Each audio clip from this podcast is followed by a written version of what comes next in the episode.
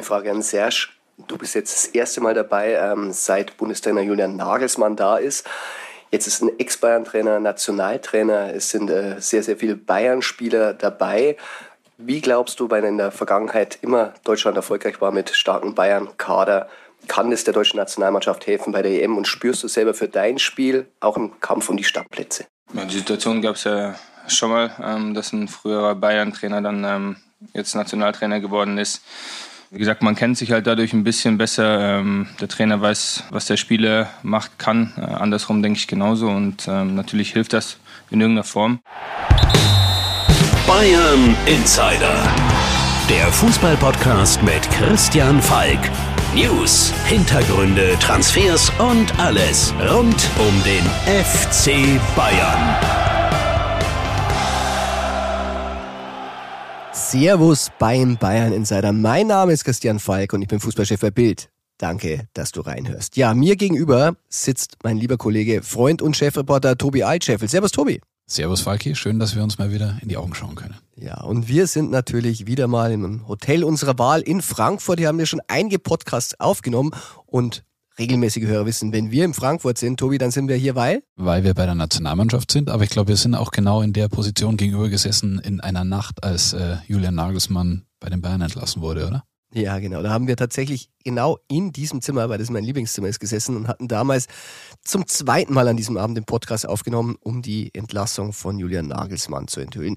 Jetzt hier ist alles ruhig. Ähm, Julian Nagelsmann ist nicht entlassen. Er ist Bundestrainer, Tobi, und macht Spaß mit ihm. Macht Spaß mit ihm. Es gibt auch mal ein bisschen äh, musikalische Untermalung beim Aufwärmen. Äh, das ist eine ganz neue Idee von ihm kommt dann jeden Tag die gleiche Playlist äh, zum Einsatz. Wir haben uns schon mal überlegt, was wir vielleicht abspielen würden. Wäre jetzt nicht ganz so deckungsgleich vielleicht mit dem, was da, nicht was da kommt, Musik. aber ja, ist was anderes, ist was Neues. Ja, und natürlich, wenn wir bei der Nationalmannschaft sind, dann sind natürlich auch sehr, sehr viele Bayern-Spieler dabei. Serge Gnabry, Leon Goretzka, die haben eine Pressekonferenz gegeben und man muss sagen, Leon Goretzka, der hat sich äh, als Podcast-Fan geoutet. Allerdings will er keinen aufnehmen mit Serge Gnabry. Aber da, da hören wir jetzt mal rein. Also ich habe es mit Serge noch nicht besprochen. Ich fürchte aber, dass das nicht in Frage kommt für uns zwei. Ich glaube, ein Podcast-Fan ist da eh nicht so. Ähm, mir hat es eigentlich sogar ganz Spaß gemacht. Ich fand, äh, ich habe es in dem Podcast selbst auch angesprochen, es ist eine, ja, irgendwie so eine gewisse Intimität dabei, wenn man sich so länger unterhält und man Dinge auch, äh, man, ja, man neigt dazu, so ein bisschen aus dem Nähkästchen zu plaudern. Wahrscheinlich eher gefährlich für uns äh, Fußballer als äh, hilfreich, aber mir hat es Spaß gemacht. Aber ich glaube jetzt, also in den nächsten Jahren ist das nichts für mich. Ja, Hintergrund der Frage war, Leon hat einen Podcast aufgenommen und zwar bei Copper TS. Das ist der Podcast vom Kollegen Tommy Schmidt. Der ist auch hier bei der Nationalmannschaft gewesen. Ich habe mal kurz mit ihm so unter Podcast-Kollegen gesprochen. Ähm, Tobi, er schießt ja ab und zu im Ranking jetzt an uns vorbei. Seit es Anfang der Saison hatte diesen Podcast und er hatte Leon Goretzka zu Gast. Ja, ich habe ehrlich gesagt den Podcast noch nie gehört. Ähm, du hast mir erzählt, dass der Tommy Schmidt ein ganz netter Typ ist und äh, ja, in dem Podcast hat Leon ja angeblich aus dem Nähkästchen geplaudert, hat ein paar Anekdoten erzählt. Ähm, vielleicht wäre das ein guter Zeitpunkt äh, für eine Premiere, um mal reinzuhören. Ja, ein bisschen peinlich war. Er hat eine Anekdote aus der Schule erzählt. Äh, als er Jungprofi war, muss er da protzig mit dem Auto vorgefahren sein. Seine Mitschüler beeindruckt, die mit dem Bus kamen. Ist ihm jetzt im Nachhinein ein bisschen peinlich, aber ich glaube, Leon, der ist eigentlich humbled, würde Musiala sagen, bodenständig. Ich glaube, das kann man ihm verzeihen. Das kann man ihm verzeihen und äh, wir hatten ja auch mal einen gemeinsamen Kollegen, der auch äh, als Jungprofi mal mit zu großen Autos vorgefahren ist und der dann äh, die ganz große Karriere nicht äh, geschafft hat. Liebe Grüße an dieser Stelle nach Köln und ähm, da ist es beim Leon eindeutig besser ausgegangen. Das stimmt. Ja, und so Tommy Schmidt, von dem haben wir mal die Kollegin kennengelernt. Der hat ja auch eine Sendung im ZDF, glaube ich, irgendwo im Nachprogramm. Äh, Sophie Passmann, kannst du dich an unsere Begegnung erinnern von der Bestseller-Autorin? Ja, also die Dame kannte ich vorher auch nur vom Hören, Sagen, Lesen und äh, wir waren auf einer Veranstaltung, wo wir ähm, mit äh, einer Dame ganz gut uns unterhalten haben über Gott und die Welt und ähm, das war eine sehr gute Bekanntschaft von Sophie Passmann und äh, als die Sophie Passmann dann das gesehen hat und mitbekommen hat, für wen wir arbeiten,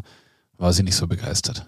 Nee, ganz klare Bildhaterin und das passiert uns im Alltag, muss man sagen. Man sitzt gemütlich an der Bar, trinkt, äh, spricht mit netten Bekanntschaften und dann kommt eine Bestseller-Autorin, outet uns als Bild und verlässt postwendend die Veranstaltung, weil sie mit solchen Leuten nichts zu tun haben will, Tobi. Ich glaube, das können wir ab und senden an dieser Stelle Liebe Grüße an Sophie Passmann, falls sie heute dann doch mal reinhört. Ja, vielleicht hört sie ja auch mal einen Fußball-Podcast. Weiß sie eigentlich, dass ich auch ein Bestseller-Autor bin? Mm, bestimmt, bestimmt. Unter ihrer Würde wahrscheinlich. Ich glaube, das äh, ist dann keine Literatur für sie, befürchte ich. Aber zurück zum Wesentlichen, zum Fußball. Tobi, Leon Goretzka, der hat's ja wirklich nicht leicht bei der Nationalmannschaft, muss man sagen. Eigentlich überraschend, bei Bayern hat er unter Nagelsmann eigentlich immer relativ gute Karten. Hier beim DFB scheint er wirklich außen vor zu sein. Ja, er hat es schwierig, in den Stammelf zu kommen. Und ich glaube, das wurde ihm auch schon ein bisschen so mitgeteilt. Äh, ich habe ja heute schon mal versucht, ein bisschen das Spielsystem zu erklären, wie Nagelsmann spielen lassen möchte. Und äh, ja. Äh, also mal so du und Heiko habt Pep Guardiola und Thomas Tuchel gespielt, aber nicht mit äh, Salzstreuern und Pfefferstreuern, sondern mit äh, ja, Fußballkarten. Dürfen wir die Marke verraten? Sticker, Tütchen. Äh, Tops? Von, von Tops. ähm, habe ich versucht, das bisschen aufzulegen. Naja, jedenfalls in dem System, um es ganz kurz zu fassen, gibt es zwei zentrale Abwehrspieler, ähm, zwei zentrale, Entschuldigung, Mittelfeldspieler vor der Abwehr, die sehr defensiv denken und zwei Freigeister als Zehner. Und ähm, ich glaube, vor der Abwehr direkt sieht jetzt Julian Nagelsmann den Leon Goretzka nicht. Und wenn, dann müsste er sich weiter vorn empfehlen. Aber er nimmt den Kampf an und äh, will da auch keinen Stunk machen oder so, sondern will sich irgendwie wieder in die erste Elf kämpfen. Ja, und ganz interessant war auch, Leon Goretzka, er wurde auch nach Kimmich gefragt, ob er ein besserer Rechts- oder ein besserer Mittelfeldspieler ist.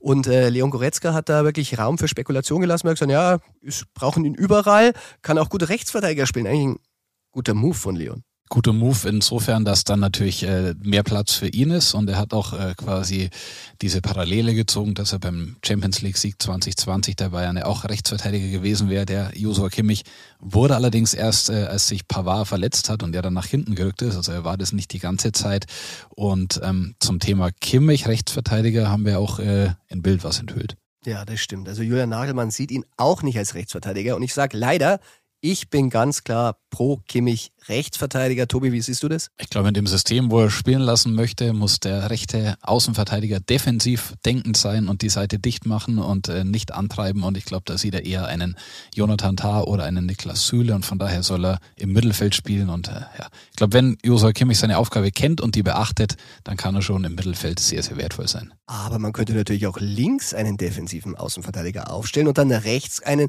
Jo Kimmich spielen lassen. Aber rechts ist ja Leroy Sané gesetzt, äh, der dort quasi nach vorne Dampf machen soll und einen im Rücken braucht, der ihn absichert. Von daher glaube ich, dass die Vorstellung, äh, wir wollen nicht zu äh, Fußball taktisch werden, aber wir will es asymmetrisch aufbauen und von daher glaube ich nicht, dass das passieren wird. Schade eigentlich. Ich habe es im Intro ja an Serge die Frage gestellt gehabt. Immer ein starker Bayern-Block war immer auch gut für die deutsche Nationalmannschaft bei allen Titeln, äh, außer mal 54, muss man sagen, liegt ein bisschen zu weit zurück für uns. Hast du das schon gesehen? Mmh, ganz knapp, vor, ganz vor knapp Zeit, verpasst.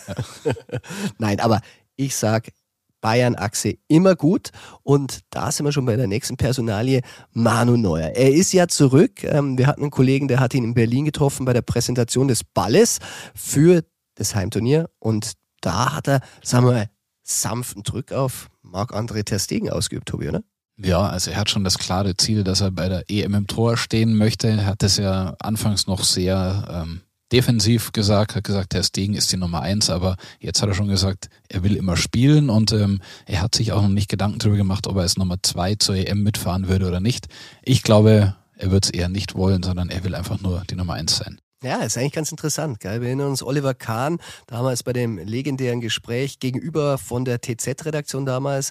Ähm, da weiß ich noch, da wurde ihm mitgeteilt, er ist nicht mehr die Nummer eins. Er lief dann wirklich in diesem Dorint Hotel war es. Ich war noch bei der TZ, lief danach vor Schock erstmal gegen die Glastür im Eingangsbereich, äh, weil er so perplex war nach der Mitteilung von Jürgen Klinsmann. Aber der Titan hatte es damals angenommen und hat eine gute Rolle gespielt bei der WM. Ja, ich glaube, der größte Imagegewinn überhaupt für Oliver Kahn, noch größer, als er durch seine Paraden bei der WM 2002 erreicht hat. Ähm, dass er dort die loyale Nummer zwei war, Jens Lehmann-Muth zugesprochen hat vor dem Elfmeterschießen gegen Argentinien. Und äh, ja, ich habe auch Oliver Kahn äh, kontaktiert, deswegen mir angefragt, was er denn Manuel Neuer raten würde in der Situation. Ja, und ich finde es gut und ich finde, das ist auch Mannschaftssport, wenn man natürlich die Nummer eins ist, wenn man Kapitän ist, jetzt Kapitän war, ist es natürlich immer leicht zu sagen, alle müssen bis zum Kaderplatz 23 da alle mitziehen, aber Größe heißt auch, mal zurückzustecken und stellen wir mal vor, Ter Stegen verletzt sich, äh, plötzlich würde dann doch im Tor stehen und sitzt stattdessen zu Hause auf der Couch und muss zusehen, wie ein anderer dann das deutsche Tor bei der Heim-EM hütet. Also ich finde, jahrelang vorne dran, da kann man auch da mal sagen, okay, für Deutschland setze ich mich auf die Bank. Es wäre auf jeden Fall ein äh, Imagegewinn für ihn, aber er ist mega ehrgeizig. Ich glaube, er beschäftigt sich noch gar nicht damit, dass er die Nummer zwei sein könnte, weil er überzeugt ist, äh, er spielt und er spielt gut und er wird äh, die Nummer eins sein, aber bisschen Zeit haben wir noch und äh, Manuel Neu hat sich jetzt zuletzt auch erstmal um private Themen ein bisschen gekümmert und ist da sicher ganz happy. Reden wir auch über Privates? Schreiben wir über Privates, Tobi? Wir haben nur kurz vermeldet, dass er äh, seine Freundin Annika geheiratet hat und bei der Präsentation des EM-Balls in Berlin ist dann auch aufgefallen, dass er einen Ehering wieder getragen hat, aber wir bleiben, glaube ich, jetzt hier beim Fußball. Tja, das stimmt. Es wurde uns ja, wir haben ja auch enthüllt, dass äh, er Vater wird wurden uns sogar angeboten, ein paar Aufnahmen. äh, haben wir nicht gedruckt, haben wir nicht angenommen. Interessiert uns nicht. Nein, und wir sind ja hier, wie gesagt, um über Fußball zu reden, weil sonst kriegen wir wieder irgendwelche Zuschriften, äh, über was von Schmarrn wir uns hier unterhalten. Wir bleiben beim Fußball. Ja, und wir bleiben natürlich auch beim FC Bayern, auch wenn die Insights auch schon sehr Bayernlastig waren von der Nationalmannschaft. Aber nun geht's zum Kernthema. Neues von der Säbener Straße. Die Säbener Straße haben wir natürlich auch im Blickpunkt, selbst wenn wir in Frankfurt sind. Äh, telefonieren kann man auch von hier. Und man muss sagen, äh, bevor wir abgefahren sind, äh, Tobi war ja noch die Jahreshauptversammlung. Du warst vor Ort und war ja diesmal gar nicht so turbulent wie sonst. Es war wieder recht lang, aber nicht wirklich turbulent und die Bayern haben es, glaube ich, äh, haben aus der Vergangenheit gelernt und haben es so gut wie selten zuvor vorbereitet, äh, waren auf alle Fragen gefasst und ähm, Höhepunkt war natürlich dieses siebenminütige Ruanda ähm, Referat von Jan-Christian Dresen, der wirklich perfekt äh, vorbereitet war und da nichts anbrennen hat lassen. Tja, und vor allem, man hat Uli Hoeneß nicht ans Mikro gelassen. Das war wahrscheinlich das große Geheimnis, obwohl äh, das Mitglied Ott, der das Ruanda-Thema ja angesprochen hat, ihn ja persönlich angesprochen hat. Aber Hoeneß hat sich diesmal nicht locken lassen und hat sich sehr schnell und leise verdünnisiert. Ja, also ich äh, habe ihn dann noch kurz angesprochen, als er rausgegangen ist. Es gibt ja da so einen kleinen Interviewbereich noch, wo beispielsweise Herbert Heiner und äh, Jan-Christian Dresen gesprochen haben. Aber er war sehr schmallippig und gesagt, nein, nein, ich gehe jetzt und ähm, hat ein paar Fotos natürlich gemacht, Autogramme gegeben, äh, aber für Statements war er nicht verfügbar. Ja, und in dem Fall muss man sagen, die interessantere Sitzung, die war erst am nächsten Tag und zwar am Montag. Äh, ich möchte mal sagen, klassisch Boulevard.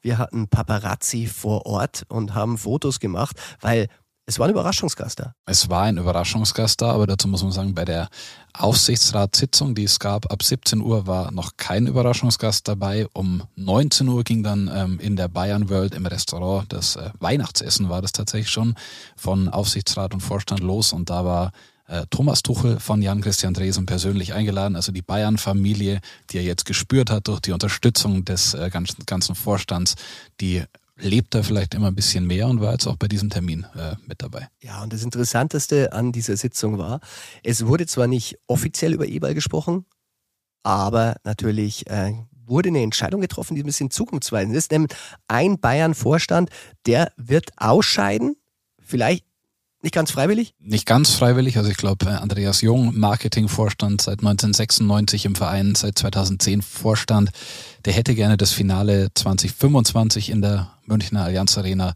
mitgenommen.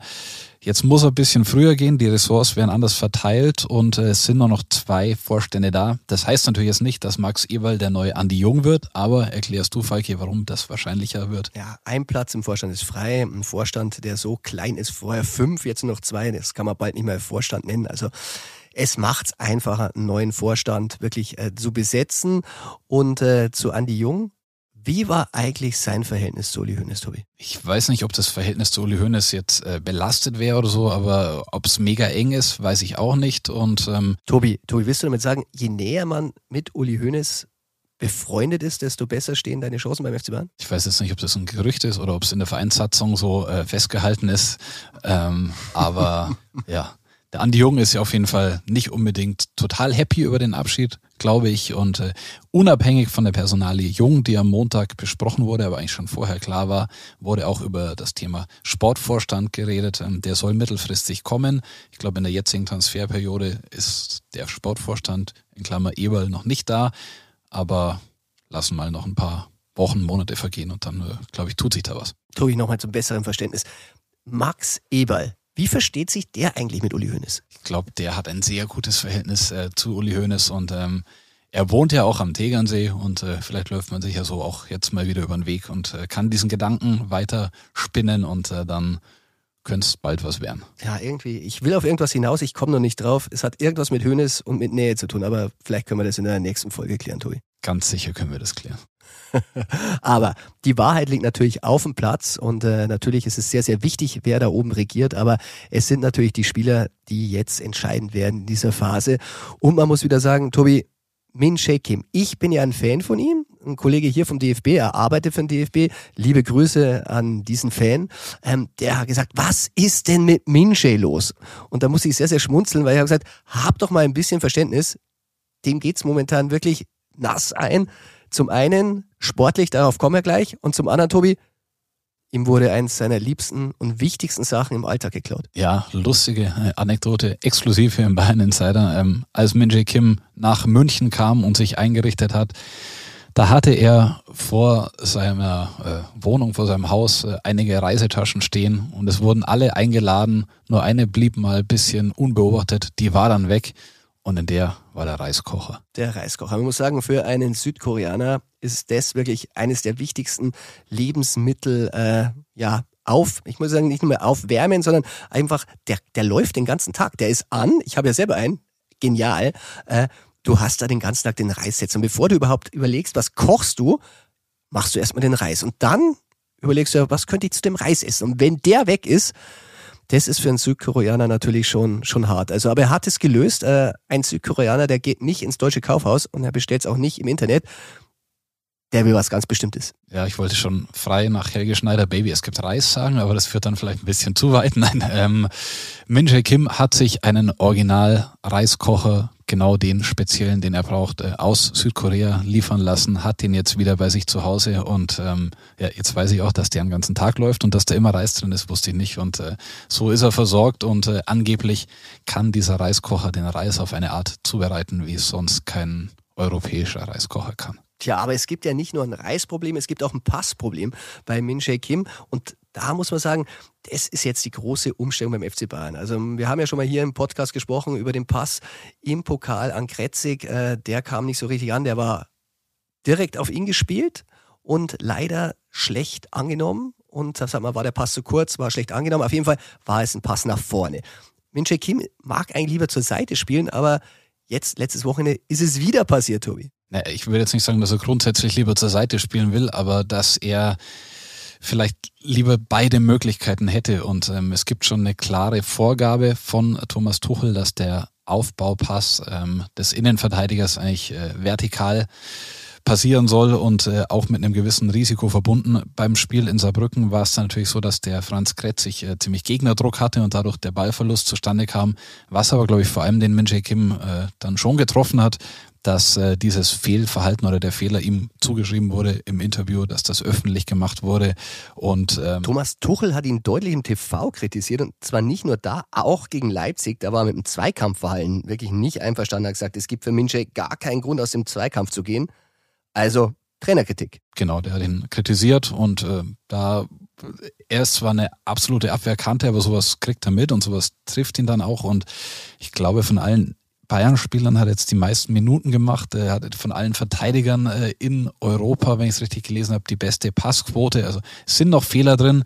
Er ist aber auch noch frisch und muss sich da erst einfinden. Und ähm, von daher, ja, die Kritik für ihn schon hart, weil er schon auch sehr gefordert wird und bei der etwas löchrigen Abwehr der Bayern immer spielen muss und immer hier halten muss. Also bitte Min Kim, der ist sensibel, auch wenn er das Monster heißt, wenn er groß ist.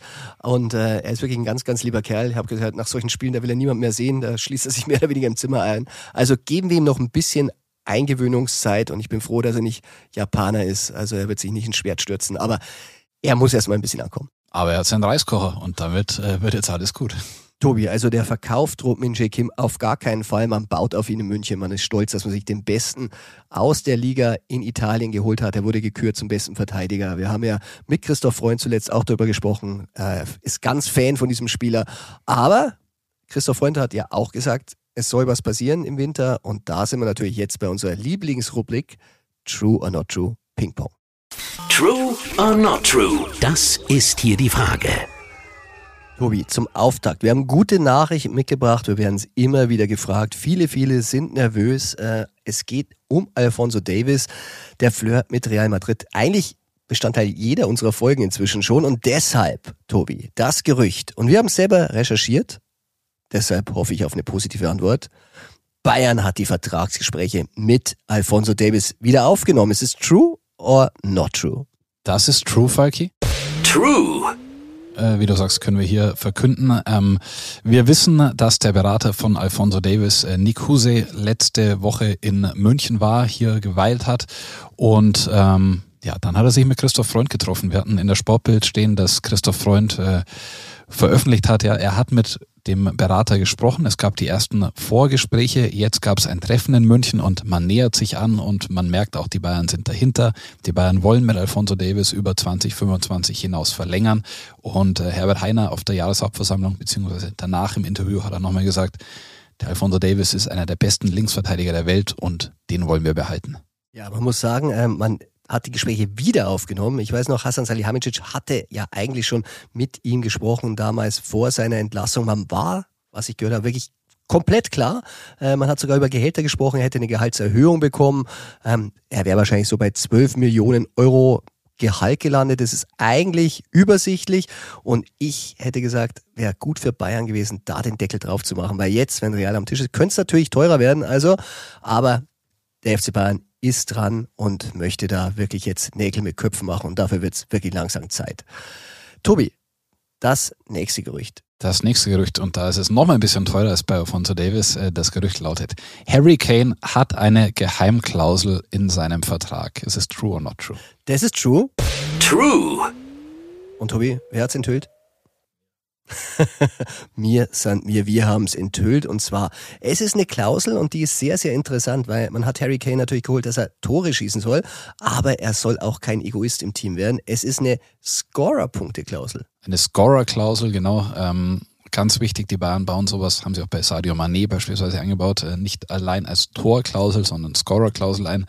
Bei 40 Scorer-Punkten, wenn er die erreicht, dann äh, gibt es 250.000 Euro mehr nach unseren Informationen. Danach gibt es weitere Staffelungen und er ist schon recht nah dran. Er hat, äh, korrigiere mich, 26 Scorer-Punkte im Moment und von daher könnte er diese äh, Hürde bald nehmen und äh, dann auf zur nächsten ähm, Klausel oder zur nächsten Hürde äh, schreiten.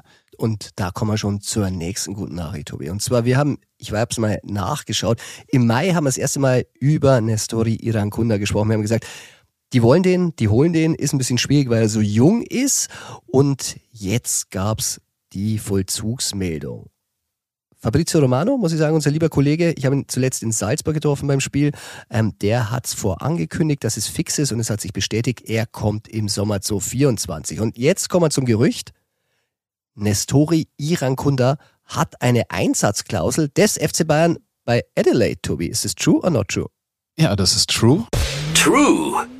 Klingt vielleicht ein bisschen kompliziert, aber man kann es erklären. Also Bayern waren lang hinter ihm her, haben das Ganze jetzt klar gemacht, haben es auch verkündet. Äh, die Kosten bewegen sich im Moment so bei 750.000 Euro Ablöse. Diese Ablöse kann aber noch steigen und zwar, wenn er spielt für Adelaide, hat den Hintergrund, dass es zum einen für Bayern vom Vorteil wäre, weil ähm, Iran Kunda dann im Rhythmus bleiben würde, mehr Spiele machen würde und zum anderen, weil er dadurch natürlich weiter seinen Marktwert erhöhen kann. Also je mehr Spiele er macht für Adelaide, desto teurer wird er jetzt noch. Steigt allerdings nicht über die ähm, sechsstellige Summe. Also es wird kein Millionenbetrag jetzt werden. Wenn er dann bei den Bayern spielt und bei den Profis zum Einsatz kommt, dann wird mehr. Allerdings ist mir gesagt worden, diese Summe soll dann unter drei Millionen bleiben. Also ich glaube, im besten Fall werden die Bayern so zwischen zwei, 2,5 Millionen für ihn zahlen müssen. Aber dann hat sich dieser Transfer auch gelohnt für die Bayern. Ja, bei Adelaide spricht man über 3,4 Millionen Euro. Also ist immer so ein bisschen der Verkäufer und der Käufer, die haben immer so unterschiedliche Vorstellungen, wie man es nach außen gibt. Offiziell gibt es keine Summe. Man muss sagen, offiziell und äh, in der Pressemitteilung gab es auch keine Vertragslänge. Und das aus gutem Grund. Der junge Mann, der wird erst im Februar 18. Da hat er jetzt einen Vertrag bekommen, wie es üblich ist, drei Jahre. Und da denkt man, was, wieso nur drei Jahre? Aber da muss man sagen, da gibt es eine Zusatzklausel. Äh, wenn er dann 18 ist, äh, kann man die dann auch nochmal einlösen. Profivertrag, dann kriegt er plus zwei. Ist eigentlich dann ein Fünfjahresvertrag. Und was ich noch sagen kann, äh, habe ich in englischer Woche auch schon berichtet als Mr. True. Die Bayern haben einen großen Konkurrenten ausgestochen, nämlich der FC Chelsea. Die hätten ihren Kunde auch gern gehabt, denn als Außenspieler ist er sehr vielseitig einsetzbar und bei Bayern, da hofft man, dass er vielleicht so ein bisschen den Weg von Alfonso Davis geht. Ähm, der wurde auch als Außenspieler geholt. Also er soll nicht Linksverteidiger werden, sondern er soll richtig an Marktwert gesteigert werden. Also der kam damals für eine übersichtliche Summe. Tobi, korrigier mich. Was hat er gekostet? 14 Millionen, der Davis? Ich sage mal einfach ja und nicke. und jetzt ist er 70 Millionen wert. Also, vielleicht die gleiche Erfolgsgeschichte. Dann das nächste Gerücht und das lautet schlecht für den FC Liverpool. Bayern startet die Vertragsgespräche mit Leroy Sané. True or not true? Das ist true. True.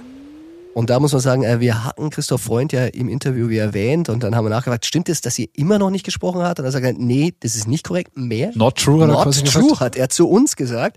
Und ähm, da hat er recht. Äh, Wir haben dann nachgehört und sagen, was ist da passiert? Letzte Information waren immer noch keine Gespräche, aber Schlingel, der Christoph Freund, der hat natürlich inzwischen gehandelt und hat beim Management von Sani angerufen und da wurde jetzt ganz klar vereinbart, nach der Länderspielpause wird weiter telefoniert und dann auch getroffen. Fali Ramadani, das ist der Berater von Leroy Sané, der wird dann einfliegen und dann wird endlich, und bei der Form muss ich wirklich sagen, zum Glück mit Leroy Sané über einen neuen Vertrag gesprochen, weil seiner läuft zu 25 aus. Es gibt Interesse aus Liverpool. Tobi, es gibt auch ein Interesse von? Von Manchester City. Also die, ähm, das hat man jetzt noch gar nicht so enthüllt bisher, aber die haben natürlich einen Plan. Sie wollen eigentlich Kevin De Bruyne ersetzen und wollen dafür einen Zehner holen.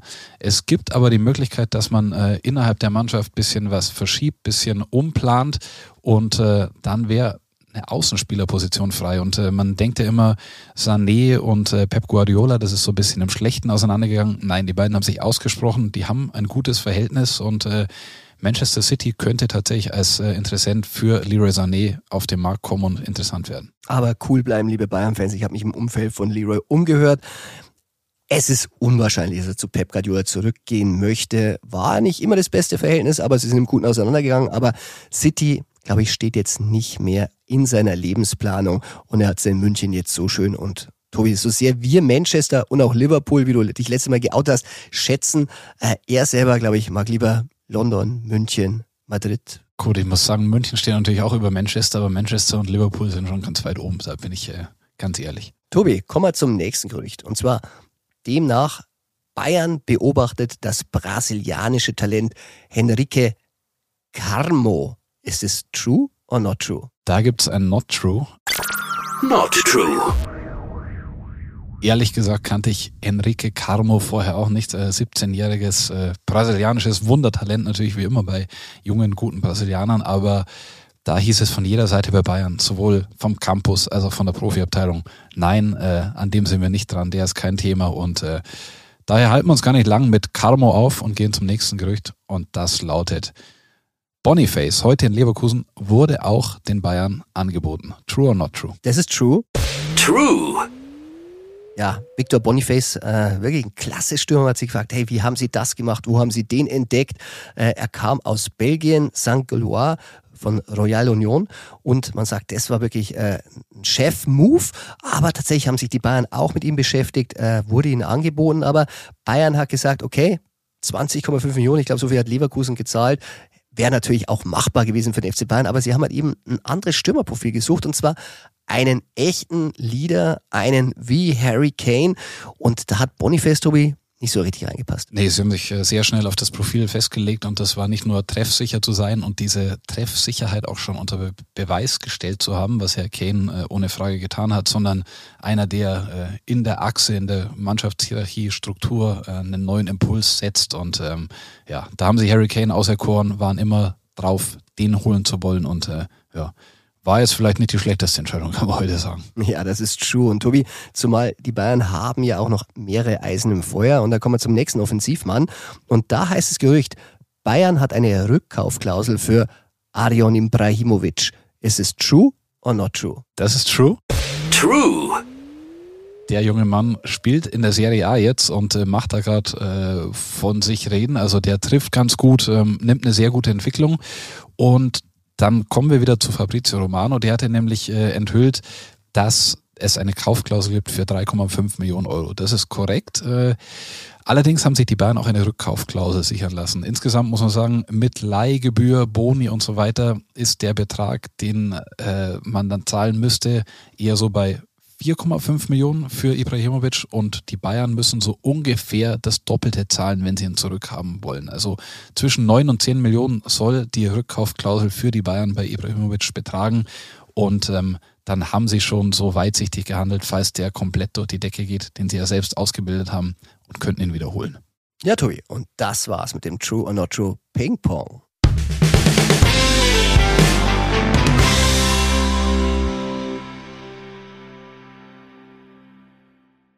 Tobi, wir sind eingestiegen mit Serge Gnabry und wir gehen natürlich auch raus mit Serge Gnabry und einen alten Bekannten, der auch sehr, sehr viel Bayern-Gene in sich hat und das ist Sandro Wagner und nach dem wurde Serge Gnabry gefragt und auch, was er denn von dem ehemaligen Stürmer und jetzigen Co-Trainer denn lernen könnte. Aber hören wir mal auf die Antwort von Serge Gnabry. Also in erster Linie ist es ähm, ja, glaube ich, sehr überraschend, dass Sandro so schnell so einen Weg eingeschlagen hat. Ähm, Gerade als Mitspieler kann ich da, glaube ich, von, von Leon auch behaupten. Wir haben ja vor ein paar Jahren mit ihm noch zusammengespielt, ähm, weil man sehr lustiger Mitspieler. Ähm, deswegen ist der Switch eindeutig manchmal lustig, ähm, aber nichtsdestotrotz ähm, ist er sehr ernst bei der Sache, sehr motiviert, ähm, auch ähm, ja, ist sehr offen ähm, und es macht mega Spaß. Ähm, er ist auch sehr seriös bei der Sache.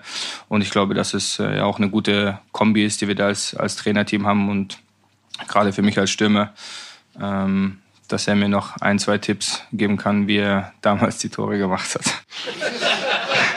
Ja, zum Schluss das Gelächter, Tobi. Die Journalisten haben gelacht. Nabri hat gelacht. Und du hast gelacht. Warum? Naja, weil vielleicht äh, Serge Gnabry in dem Moment äh, erfrischend ehrlich war, beziehungsweise er konnte so ganz nicht ernst bleiben, weil er sich dann vielleicht doch ein bisschen höher rankt äh, in Sachen Stürmerlegende beim DFB als Sandro Wagner. Und ich muss sagen, ich habe auch ein bisschen gelacht. Allerdings, wir haben die Zahlen verglichen. Und man muss sagen, alle, die da gelacht haben, die müssen sich gewaltig bei Sandro Wagner entschuldigen, denn Sandros Quote die ist besser als die von Gnabry. Es ist so, dass ähm, die Quote von Serge Gnabry bei 0,51 liegt, heißt 22 Tore in 43 Spielen. Die von Sandro Wagner aber bei 0,62. Fünf Tore in acht Spielen. Also Sandro Wagner halten wir hier fest, er bleibt der Lord der Nationalmannschaft. Lord, wer es nicht gehört hat in den letzten Folgen, das war sein Spitzname in Hoffenheim und für mich ist das jetzt auch sein Spitzname bei der Nationalmannschaft. Das ist sein Spitzname. Er kommt gut an, er hat eine gute Quote und ähm, ja, ich glaube, er ist ein wichtiger Baustein für die Nationalmannschaft auf dem Weg zur EM 2024 in Deutschland. Andererseits zu Gnabris Entschuldigung hat Otto Rehagel frei übersetzt ja immer gesagt, 1,94, so groß ist Sandro Wagner, das kannst du nicht lernen. Ja, das war's mit der Folge Bayern Insider. Ich hoffe, dir hat Spaß gemacht. Wenn ja, du weißt ja, abonnier den Bayern Insider in deiner Podcast-App. Und du weißt ja, auch wenn du nur 1,76 groß bist wie Serge Gnabry, ein bisschen was geht auch beim Kopfball immer. Bayern Insider, der Fußballpodcast mit Christian Falk. Du hast Lust auf mehr Insider-Informationen? Folge Falki in der Facebook-Gruppe Bayern Insider oder auf Twitter und Instagram unter @cfbayern. C für Christian, F für Falki. Und dazu ganz viel Bayern.